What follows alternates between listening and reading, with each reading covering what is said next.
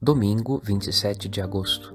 Eu te darei as chaves do reino dos céus. Tudo que tu ligares na terra será ligado nos céus. Tudo que tu desligares na terra será desligado nos céus. Evangelho de Mateus 16, 19. Jesus constitui Pedro como o primeiro entre os seus irmãos, pois o Pai Celestial o elegeu como seu profeta. Embora Simão Pedro não estivesse no local do batismo de Jesus, sua resposta recorda o Espírito e a voz que vieram do céu, consagrando o seu ministério e declarando sua filiação divina. Jesus lhe atribui o poder das chaves. E há um evidente sentido positivo, jamais negativo, pois deve ligar e desligar para salvar. Esta é a missão do Filho: salvar e não condenar. É admirável como Deus conta com nossa pobre humanidade para realizar os seus desígnios. Meditemos. Padre Rodolfo.